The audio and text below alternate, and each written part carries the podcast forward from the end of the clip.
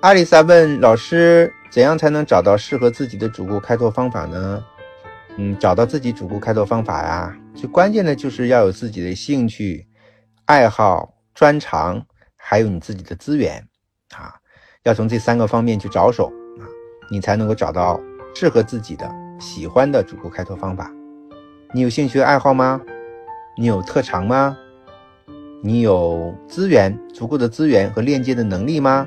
今天我们在微系统的辅导课里面特别强调了个人价值输出和主顾开拓之间的关系啊，这堂课也非常重要啊，你有机会呢可以听一听。